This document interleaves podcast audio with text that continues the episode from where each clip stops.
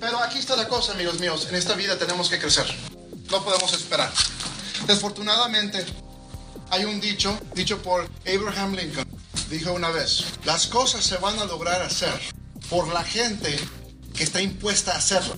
La gente que espera solamente les va a llegar las obras. Ahora, ¿qué significa eso? Significa que hay mucha gente que está sentado en este cuarto y no va a querer actuar, no va a querer hacer nada, va a querer esperar a que le caiga del cielo. Y sí, afortunadamente, a veces sí te cae algo del cielo, pero te va a caer lo que dejaron atrás los demás que obtenieron. Pero en este momento, como pioneros, digan, soy pionero. Soy pionero. Digan, soy pionero. Soy pionero. Digan, soy pionero. Soy pionero. En este momento, amigos míos, quiero que cada uno de ustedes noten una cosa.